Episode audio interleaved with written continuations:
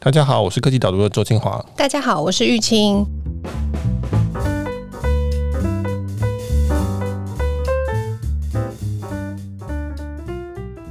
Michael，你都怎么找餐厅？我现在都是用 Google Maps 看它的评论，我就是搜寻餐厅，到处选我要去的那个区域，评分要四颗星以上的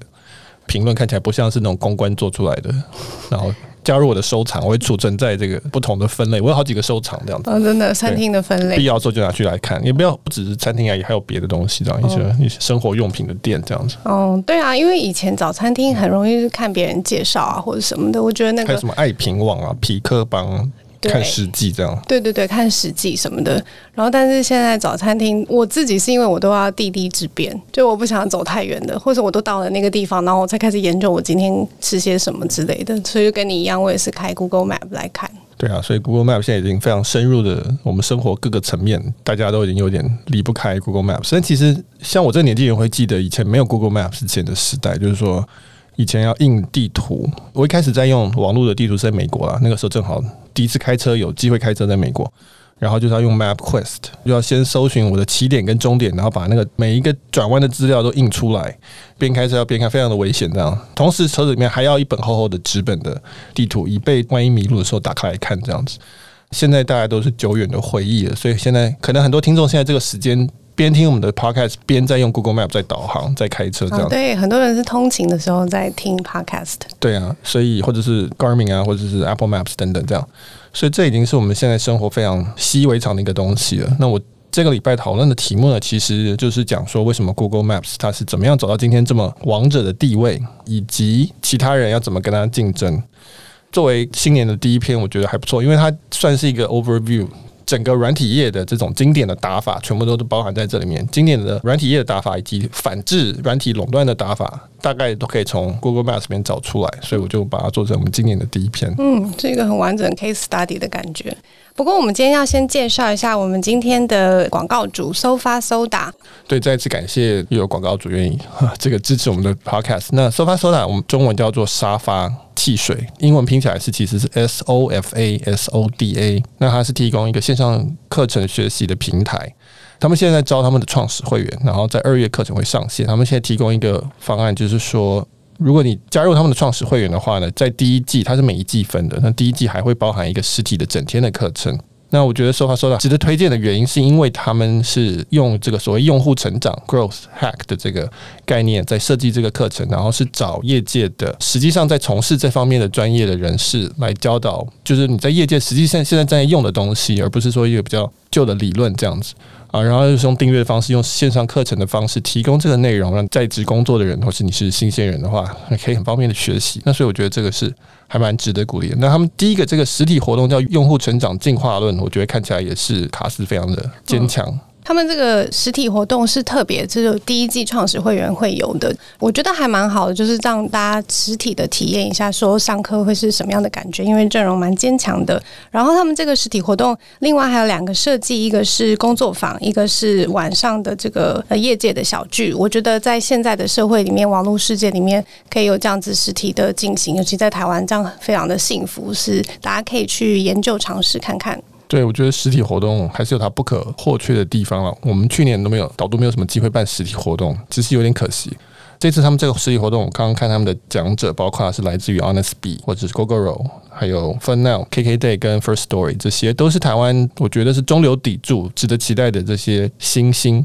而且是相当规模的新星，他们里面的业界的人来的。教导一些他们实际的经验，以及结合这种软体的理论的这个东西，协助大家去学习，我觉得是很棒的一件事情啊！我自己就是一直讲说，我很希望这辈子就是当学生跟观光客这两件事情，是我梦想的两大终身职业。这样，很奢侈的愿望。对，我知道，所以欢迎听众来参考定律。那他们现在的方案基本上是三千二、三千五跟四千，就是这是第一季的费用。刚讲的，它还包含了这个实体的一整天的活动。那之后的每一季不一定会有这个实体的活动。对，而且现在可以用导读的优惠码哦，Git 导读 G I T D A O D U。然后你刚刚说到的三千二、三千五、四千都可以再另外打九折的优惠。OK，我们讲到今天这个题目呢，其实我觉得我还蛮高兴能够谈这个题目的，因为我还记得我在刚创业的时候，Google 推出了叫做 Google Maps 的 Street View，就是街景服务。他不是派了车子到处去马路上面拍那个实体的照片，然后放到他地图里。这其实二零零七年了，但是我那个时候我比较有印象，出现在台湾的时候是可能二零一零年左右，就是我快要创业的时候。然后那个时候大家就非常的狐疑，说到底为什么 Google 要做这件事情？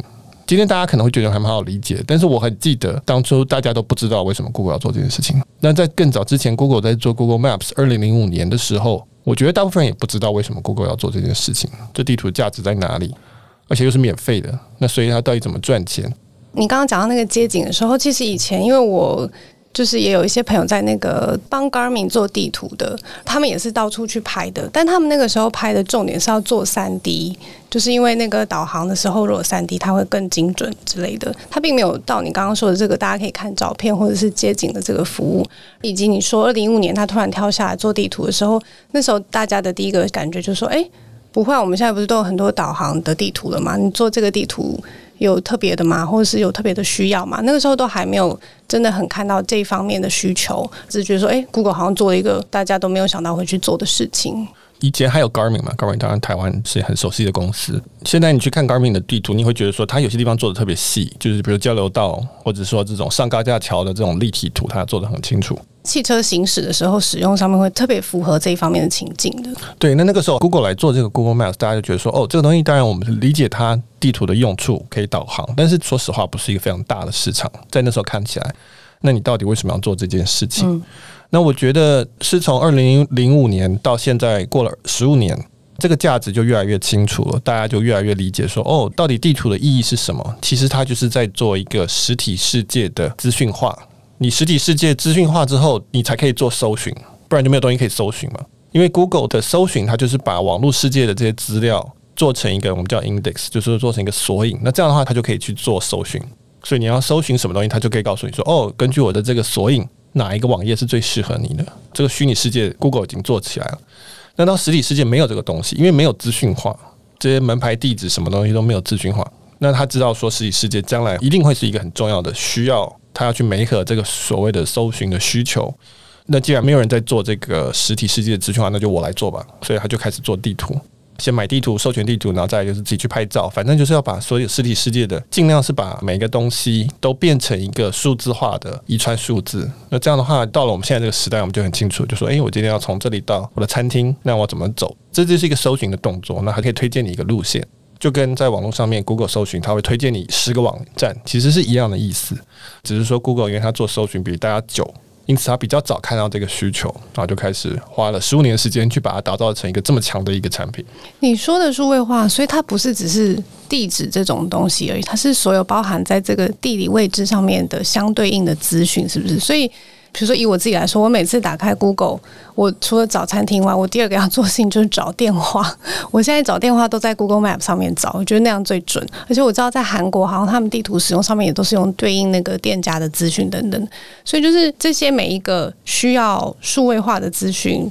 在这个地理位置上面，它都把这个基础的建设建立起来的意思就对了。对，那这是一个非常好的问题，就是说。地图，我们现在讲的就是我们习惯看的这种地图，就是道路啊，可能还有高度图、海拔等等，这个叫地图。地形图、地形图啊，路线图等等。但是 Google 在做的不是只是这个，我的推测了哈，就是说，并不是街道门牌号码这么的简单。它的最终目标大致上应该是说，把世界上所有的东西的所有的资讯都数位化。你说每一颗原子都资讯化也可以好了。因为实体世界数位化之后，就有很多东西可以做。搜寻当然是最容易理解的一个东西。就比较明显的例子，就是说，现在你在 Google 上面搜寻旅馆，它会告诉你可以订房，然后它可以评论，它会给你里面的照片。一开始它只是给你旅馆，你说这个韩舍爱美的这个地址电话，但接下来它给你看里面是长什么样子，然后让你知道里面有多少空房间。哦，一步一步告诉你说里面有什么公设，有什么设备用词什么什么，这是一步一步来，就是把里面所有的资讯。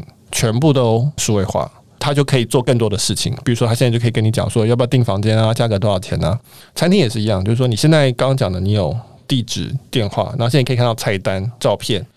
将来你可能就可以直接点菜嘛。一步一步把里面的东西逐步、逐步的全部都数位化。所以地图或者巷弄这个只是最简单的第一步而已。将来他要做 Uber Eats 可以做的事情，并不会非常复杂。那他也可以去做更细更细的事情，比如说把任何的实体的东西的资源，你要去更有效的利用的时候，它就必须要数位化。那数位化之后，才能够 offer 给大家，成为一个市场上可以交易的东西。所以这将来就谈到，比如说扩增实境这个东西，为什么是一个很重要的地方？就是因为你可以数位化的，并不是只有这么大的解析度的东西，就是门牌号码。嗯，你可以解析度细到说，哦，里面的室内的这个平面图、室内的网路图、网路的讯号、室内的水电、人是怎么在里面移动的、电梯是有几台，你这样一个一个进去，解析度越来越细，可以每一盒的东西就越来越多，那你可以提高的效率就越来越高。我们现在看到的 Google Maps，但是他们里面在看的应该已经是更后面的东西了。嗯，而且你刚刚说的这个例子，我觉得就很清楚的点下去说，其实 Google 它开始它真的在花很多钱烧钱做这些基础建设，门牌啊、街景啊，这个一定要有的资讯的，而且都没有人在做，他就自己做，然后他慢慢的就拉进越来越多其他第三方的资讯，对不对？比如说你刚刚讲的这个空房号，这可能不一定是他自己去串，他但是他可能抓哪一个网站，比如说旅游网站或者订房网站。站资讯的，他就是慢慢的把这些东西都垂直整合到 Google Map 这个资料库里面来，然后所以我们使用者就很自然的就会直接上去看它里面的资讯，他就一直抓进来。我是不晓得他谈判的力量应该是非常强大吧，还是怎么样？对，这也是很好的一点，就是我们讲软体业的标准打法，其中一个就是你刚刚说的垂直整合的部分。Google Maps 跟 Google 搜寻相比起来，它比较不一样的地方就是 Google Maps 搜寻的资料本身也几乎都是它的。我搜寻一个关键字，比如说卢玉琴，它会跑出十个蓝色的连接，这都不是 Google 的，它是在媒合，对不对？就只是 index，对它 index，他们媒合用户到第三方的网页，但是 Google Map 上面它媒合的是用户以及他自己的资料，就是说这个垂直整合是更深的，因为这门牌号码这些东西很多是他自己的，所以这是第一个差别。那第二个差别就是你刚刚讲的，就是说软体业的现在的标准打法，就是我只要服务好了终端用户，也就是使用者。那其他的供应商自然会把资料交给我，他们必须要听我的话，因为用户都在我手上，我是负责流量分配的。中国喜欢叫流量分配的人。我一开始只是做门牌巷弄号码，因此我就掌握到了这些用户。那接下来旅馆就会自己把资料吐给我，餐厅会自己把资料吐给我。所以今天现在 Google 上面就是你刚刚讲的营业时间呐、电话那些都是商家自己填的，那商家不敢不填，因为商家如果不填。用户搜寻的时候看不到，用户就不去这家，说：“诶，你为什么这么的不入流，对不对？没有把这个资料盖上去的上去，我不知道打电话给谁，或者我不知道有没有营业，那我就去那家有营业的餐厅。那所以掌握顾客，接下来去往向后整合所谓供应商，这个就是 Ben Thompson 最著名的，就叫做集合者理论，就 Aggregation Theory。它这个东西就可以越滚越大，反正只要他抓住这一批用户，这个东西在数位时代是一件很新的事情，因为这是第一次有一家公司它可以掌握全球所有的用户。以前的话是没有办法，在非网络时代是没有办法做到的，因为有实体的限制。用户的东西虽然全球七十亿人看起来很多，但实际上并不多，因为是它是有限的。这个东西是有稀缺的东西，一家掌握了，其他家就很难去竞争。那他掌握这个之后，他就可以往后去整合。其实供应商的那些资料是更多的，是大于这个七十亿的。那但是因此，因为他们 Google map 掌握这个叫做终极稀缺资源。那其他人就必须要合作配合他，那这个东西就会越长越大。嗯，就是等于就是说，他掌握了顾客以后，他的那个网络效应就整个拉动起来了。大家现在很喜欢讲的这个飞轮的做法，你刚刚讲它是越滚越大，越多人使用，然后资料喂的越多，就越多人在更使用。就像我现在每天都一定要打开的 App，一定是 Google Map 就对了。对，所以飞轮就 Flywheel 这个是我写过蛮多次了。最近好像出一本书，专门在讲 flywheel，还 OK 的书，大家可以去看。那个是 James Collins 出的。flywheel 有很多种，就是飞轮有很多种。飞轮意思就是只要一转，它就会一直跑，一直跑，越转越快，这样子大家就停不下来。Google Maps 是一个很经典的飞轮，就是因为它是叫做我们叫做跨边的网络效应，就是说用户越多，供应资料的人就越多。供应资料越多，这东西就越好用，那用户就会越多，所以这个就是一个很标准的一个飞轮。比较学术的讲法叫做正向回馈的这个 loop 循环，就是它会正向的越走越快。这个时候你就很难去阻挡它，这也是一个非常标准的软体的打法。我们回头去看就可以理解说，诶，为什么当初 Google 要烧钱做这个事情，在大家都觉得这东西不值钱的时候，然后以及没有办法赚钱的时候做这个事情？那因为 Google 从搜寻的经验知道说，只要这个东西转起来了。它的领先优势就非常大，领先优势很大之后，再来想赚钱，选择性是远多于说你先想赚钱，然后但是将来还要跟很多人竞争的。再加上他有钱嘛，所以他可以去烧这个钱。所以不管是烧钱，不管是网络效应，不管是垂直整合，不管是飞轮，全部都是软体业经典的打法，所以可以理解说为什么 Google 可以是在 Google 创业以来是最重要的一家公司，就是 Google，就是因为它奠定了这些很多的这种非常经典的软体业的这种达成垄断的方法。接下来就是大家最常问的，很多人爱问他是怎么营收嘛？我就讨论一间公司的时候，都很爱讨论它的营收的模式。那我觉得他的例子也是很，不管是客人还是 B to B、B to C，他都敢直接收费。B to C 他没有直接收费，他是收广告的钱。那 Google 没有分开来单独的列 Google Maps 的营收多少，他是把它包在整个营收里面，广告营收里面。那当然最大一定是广告营收，所以不知道是多少钱。但是我们知道整个 Google 它的营收，我看二零一九年的资料那边引用的是在一千三百五十亿左右，所以非常非常惊人的数字。有人去估算说那个可能的比例，或者是它的可能的营收吗？Google 最赚的当然是 Google Search，它搜寻的广告，这当然是最赚的。我们不知道 Google Maps 赚多少钱，我们不知道 YouTube 赚或赔多少钱，还有它的 App Store、Google Play 分润分多少钱，那还有它的 Google Assistant。也有可能，Google 心里面就觉得说这些都叫搜寻，其实我也没有必要要去分，因为你在 Google 搜寻里面也会跑出地图的资料嘛，对不对？你在 Google 搜寻也会看到 YouTube 的资料跑出来，所以不知道实际上是赚多少钱，但是一定是很多钱。所以呢，它其实这个 Google Maps 大概是两大营收，最大是 Google 广告钱，这是绝对的最大。那另外一个比较小的，就是说它有一个叫做 Google Maps Platform，那这是一个 API 服务。开放给其他开发者可以去使用 Google Maps 的这些资料，API 就是呼叫资料嘛，每呼叫一次算多少钱这样子。那所以你如果打开，比如说 Uber，然后 Lyft，当然我不知道很多网站，你如果看到它里面嵌入一个地图，对不对？比如说你搜寻某一个餐厅或什么，然后会有个地图联络我们这样子，会有一个小地图，你点下去它就跑出一个 Google Maps。那这个都是用 Google Maps Platform 来做的。现在基本上都是串 Google Maps，是不是？不一定，我们等下会讨论到，就是还有很多家企业现在开始不想用 Google Maps。嗯，那但是 Google Maps Platform 显然资料是最多的，至少在台湾是这样子。这个东西的营收应该是远小于广告，那但是它是存在在那里。另外一个软体的标准打法就是说，我先管好的消费者，开发者我都不管你这样，反正我是垄断嘛。二零一八年 Google Maps 把这个价格调高了一千四百 percent，哦，就是这个用 API 的价格。很多开发者就是疯掉，就是说我的成本忽然变两倍，不知道这个在搞什么这样。那你记不记得我们去年初的时候，一开始大家在抢口罩，然后我们有做那个口罩地图，好像有一位工程师，他就是做一个超商口罩地图，因为大家就不晓得去哪里买口罩，以及就是库存量的部分这样。然后好像他在短短的六小时里面就接收到了六十 万的账单，因为那个使用量很高啦，因为需求很明确这样子。对，我前一阵子在看那个韩剧，Netflix 上面的韩剧叫《Startup》，呃，不是说特别好看啦，但是但是因为是讲创业，我就看完了。但是里面就有讲到一个，就是说他用的是一个 AI 的东西，然后也是一样去接人家资料库，然后他要做一个公益的用途，然后里面一个创投就说：“你这样马上就破产，越多人用，你就要成本越多，那没有办法赚钱了。” Google Maps 就是类似这样的概念，就是说如果没有谈出一个公益者的 deal 的话。越多人用你东西，你的成本一定是越高的。后来我刚刚讲的那个口罩地图，它好像就是 Google 有说，哎、欸，对，这是公益的用途，然后好像就 waive 掉那个账单了。垄断者就是这样，就是说他是可以随便涨价，他也不 care，因为他不是真的靠你这个东西赚钱，他不是真的靠开发者赚钱，他是靠广告赚钱。除了这个涨价之外，还有的就是说，它有定很严格的使用规范，就比如说你不可以用 Google Maps 的资料配别家的地图。其实 Google Maps 里面包含很多东西，包括导航啊、路线图啊，我们叫做兴趣点 Place 的 API，还有三 D 图啊、街景图啊，包含很多琳琅满目的资料。那它是可以分开来卖的。但是后来在二零一八年，Google 就说，比如说你不可以用 TomTom 或是 Garmin 的地图，或是 Here 的地图来搭配我的兴趣点的资料，就是要买整包都要买，就是对对对，大家就觉得说啊，这没有竞争啊，你这故意在捆绑你的产品等等。简单来讲，就是它是一个很大的垄断。因此，现在对于其他企业来讲，这就变得很严重的问题。因为前面已经讲了，这个地图是非常非常重要，尤其在行动时代，手机是跟着我们到处跑。你只要是任何的需要知道你现在在哪里的应用，基本上就要用到地图嘛。比如说，我导航是一个那种将来有 AR，我在这边说，诶，我想要知道这栋大楼在干嘛，我举起相机对着那个，请他告诉我这个大楼是做什么的，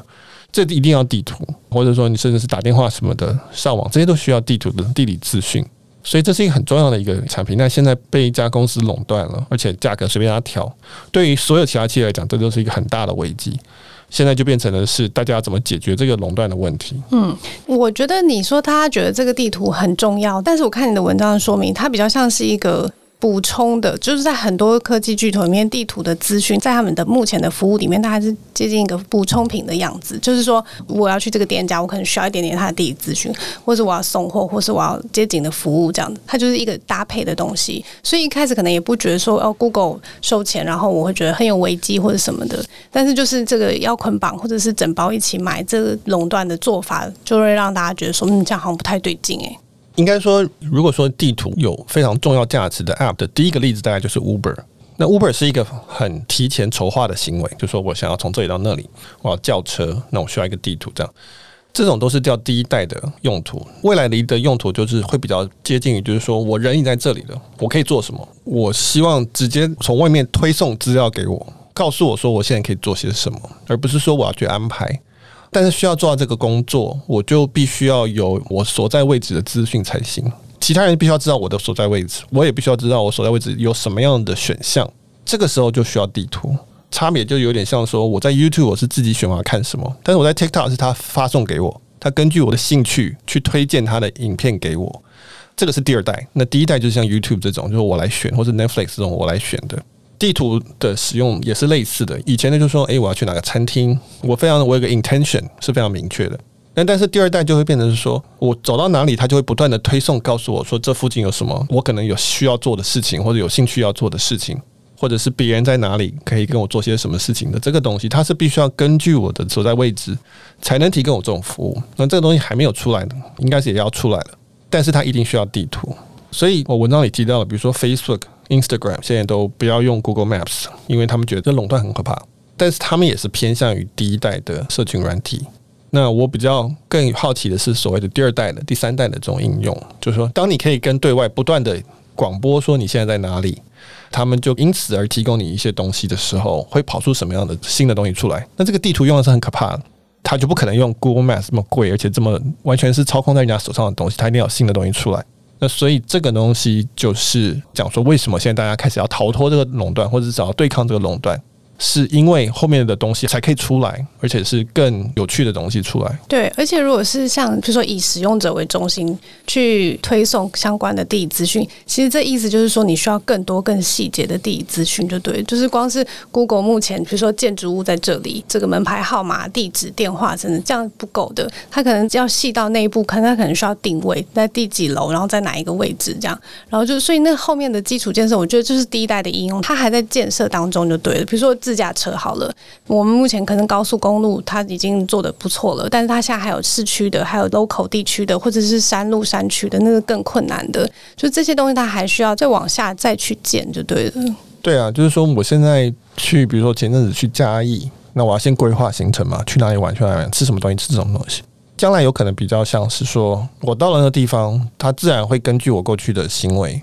丢给我一些东西，说，哎，我你要不要来我这边吃东西？我知道你们这一团有多少人。我们就为了你这个人刻制化出一个东西出来，那这个 package 出来，它是自动电脑去组合出来的东西，要不要去使用？我的想象力还有点贫乏了，我觉得，但是我觉得会有这样子类似这样的概念出来，它可能不一定是消费性的，它也可能是 B to B 的东西。对对对对，就是说，比如说加油好了，就是我在路上，美国的加油站价钱都不一样嘛，对不对？那我现在就是要找哪一个加油站比较好，那当然以后就是我边开它就边告诉我说，哎，你的油剩多好，我推荐你去这个加油站。这是非常的合理的一个应该要有的东西，但是它就需要很多地图的资料，一定要一路跟他讲才行。而且还不是只有地图资料，还要知道营业的时间。我的油，比如说我酒吧好了，不一定每个地方都有，你那边是不是有之类之类，这些很细的东西都要还要再加进去。对，然后还有比如说物联网的东西，对，我这边存货少了，那边要补。就是说这个东西现在都是需要人去规划，但是将来应该是用美合的。这前提就是说所有的工厂跟所有的物。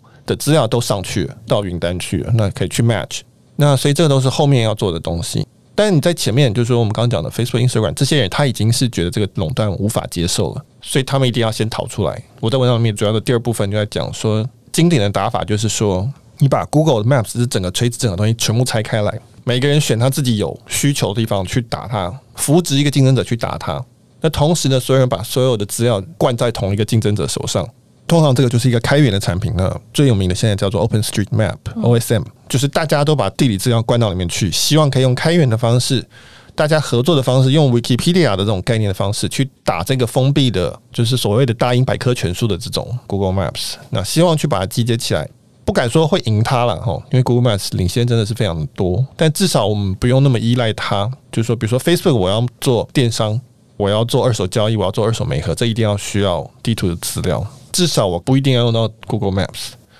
虽然我 Facebook 不是地图公司，但是我至少不用仰赖它。那 Instagram 上面也是一样，它有地理资讯。那现在它也是用 OSM 的资料在做，它也不用 Google Maps。苹果当然不用讲，亚马逊这些都不用讲，就是他们都各自选一个地方去对抗 Google Maps，希望至少可以降低这个垄断性。其实我还蛮好奇的，就是因为我可能不是在这个业界里面工作，就是我作为一个消费者的时候，我有时候这样看的时候，我就会觉得说，这地图不好用啊。就是你自然而然就会想说，我想要用 Google Map，因为这样才准，或者这样才好用。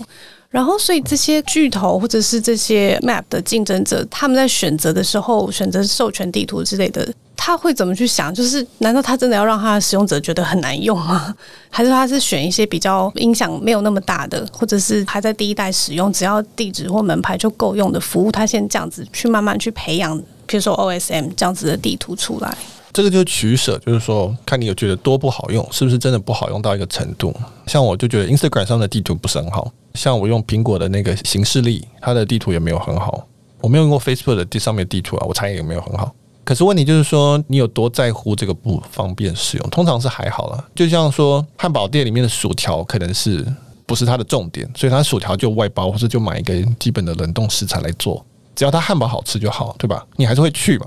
那可乐就是可乐，我也没有说要自己弄一个手调的这种很好的东西。当然那个会更好，但是价钱就更贵。汉堡店重点就是汉堡要好吃，那其他东西只要有就行了，不用做到跟专门做薯条店的那么好，没有关系。对这些企业来讲，就是说我至少我的薯条要有第二来源，要有 second source。呃，我还是卖汉堡而已，但是那个薯条只要 OK 就行了。但是你如果是那种高度需要地图的东西，那这个时候 Google Maps 就很强。当然，Google Maps 也有它的品牌的效果，所以说你们看到 Google Maps 就会觉得说，诶，这个会比较好用一点。它的市场或者它的利润还是最大的。只是说，如果我今天大到，比如说我是麦当劳好了，那我就可以选一个，就算是稍微差一点的薯条也没有关系，大家不会那么介意。那就我想到 Google Maps 可能还会遇到的一个状况，其实你里面文章有提到，就是这种。好像是隐私的问题，因为比如说我们刚刚在讲说到后面的应用的时候，你的车子的油还剩多少，你人在哪里或什么，这每一个好像都跟我很有关系，而且他完全知道我在哪里，他完全知道我现在某些事情的状况。尤其是现在大家在讨论，像我们上一集也是讨论数位身份证这样，就是大家对于这种隐私啊，对于这种我的资料的，他怎么推荐给我，他怎么知道我这些东西，好像也是意识也是蛮高的。对，这是很大的问题，就是说资讯到底是谁的？Google Maps，刚刚我们讲了，它的未来就是要去得到所有的每一个原子的资讯。那为什么是它的？为什么不是我的？我在里面有提到，现在最直觉的例子就是路况嘛。Google Maps 导航强在它的路况是非常强的，因为它的用户最多，所以他们用户在用 Google Maps 的时候，就等于是同时把路况资料传给 Google，那他就可以跟大家讲说，诶，这边人很多，因为有很多人在用我的 Google Maps，所以我知道这边是红色的，是塞起来。那可是为什么这个资料是 Google 的？为什么这明明是我的手机传给他的资料？那是不是有办法说可以推动一个标准，或是某一种规范，是说我这个资料是可以 share 给所有地图业者的？那这样的话，至少其他地图业者就有路况了嘛，对不对？虽然它其他部分不一定强，或者说我这个餐厅的资料我上传给 Google，有没有什么方法可以我可以更简单，就是一次就传给所有的地图业者？如果有的话，这也可以去降低它的优势了。这个东西是比较偏政策性的，或者说是业界的这种标准。我想这个会加快的，因为 Google Maps 这个垄断太大了，其他人就会有这个诱因要去把这些标准建起来。这样的话，那 Google Maps 的优势就不会那么大。但你讲隐私是一个很严重的问题，就是说每一个原子的资讯到底是谁的？你知道我的家里的地址跟门牌，现在可能还觉得还 OK。但是可能再过五年，大家会觉得，我觉得到门牌感觉就有点可怕。对，我们一开始觉得说，哎，这样很棒，大家可以很容易的搜寻，或者很容易的来我家玩，可以找到路线。现在很多人会觉得不太对吧？对不对？会觉得说，哎，这样有点危险。可能再过五年，大家就会说不行，政府可能会规定说，所有人可以要求 Google Maps 不准呈现自己的地址，要马赛克之类的。那这个时候 Google Maps 有新的一些成本要处理了，哈。对他来讲不一定是坏事。我们讲所有的额外成本对垄断者来讲都是优势，但是就是说会变越越来越复杂，这个规范会越来越多。不过我觉得你提到一个点还蛮重要，就是而且是 Google Maps 它的一个特色，就是说。就算慢慢的，它的竞争对手越来越成气候了，或者是说供应商不一定真的都非选择 Google Maps 不可，可是 Google Maps 还是有一个最强大优势，就是它是这一整套都把它整合起来的。这个是至少没有什么其他人真的在做这件事情的。这个是它还是具有这个领先的一个优势在，而且它有机会去发展成一个新的、不同的未来的地图的服务，是它最有机会去做到这个的。对，我觉得未来的话，就是说，首先还会有更多新的地图出现。刚刚讲物联网是一个很多物的资料，我知道很多人是在讲那个室内地图，就是、嗯、对，所以室内地图是一个大家会觉得说，哎，好像还没有很多竞争者，谁可以先做？比如说苹果的手机有，现在有 LiDAR 可以做深度图，那他是不是想要做这个？Maybe。扫地机器人也可以知道这个些资料，这样，然后物联网也是一个方向。就是我今天我有一个家里放一个 HomePod，HomePod 它的声波可以去知道一些位置，然后里面还有放 U1 晶片，我们以前写过，这个也是可以知道一些相对的位置。那大家就是想办法买东西进来，买相机进来，买感应器进来，或者说希望你去帮他 map 这个东西。所以这个都是一些新的竞争，物联网竞争。那 AR 也是一个竞争，扩增实境，就是我今天走在路上，诶，我发现什么事情，我用手机戴个眼镜或者什么，我就可以知道说这个东西的资讯，然后可以协助我要做一些什么事情之类。甚至我可以在这个大楼上面留个言，说，诶，我觉得这餐厅不错，让后来经过这个餐厅人戴上眼镜就可以看到我的留言出现在上面。这都需要地理资讯。那还有像 Tesla 这种自驾车，它有车在地上跑，它有相机，它有很多种相机在它的这个车上。它现在应该已经是一个地图的供应者，哈，它可能是服务自己，那但将来也可以去服务别人，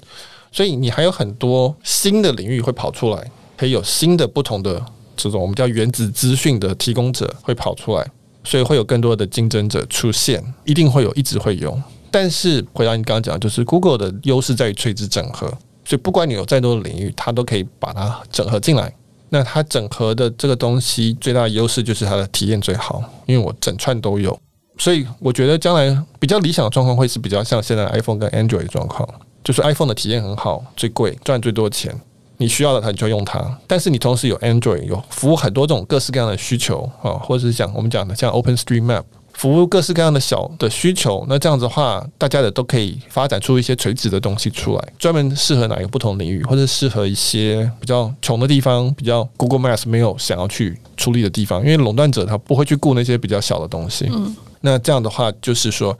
同时可以服务到很多的人，那同时也可以服务到很多的需求，那同时也有一个使用者体验非常好的一个产品存在。我觉得这个是还蛮明确的发展方向。对，就是说各种不同的地图会出现，以及供应商不一定非 Google Maps 不可。不过你刚刚讲到那个未来地图，比如说物联网的部分、室内的部分，我们大致上都可以想象到。但是每次讲到扩增实境的时候，我就是真的是还是蛮难去理解的，而且感觉那是一个很远的未来。但是你的意思好像是说，他们这样慢慢部件，其实就是在着眼于这个，这不是那么远的事情，就对了。那扩增实境，你如果就这四个字，augmented reality，reality 就是实境嘛，就是实体世界。你只是要辅助这个实体的世界，所以就是说你在跟实体世界互动的时候，同时它提供一层讯息来协助你跟它互动，就是这样子。那比较常见的例子就是说，我们之前很久以前也写过 Google Glass，现在在企业上的运用。比如说，我是一个去修我的风力发电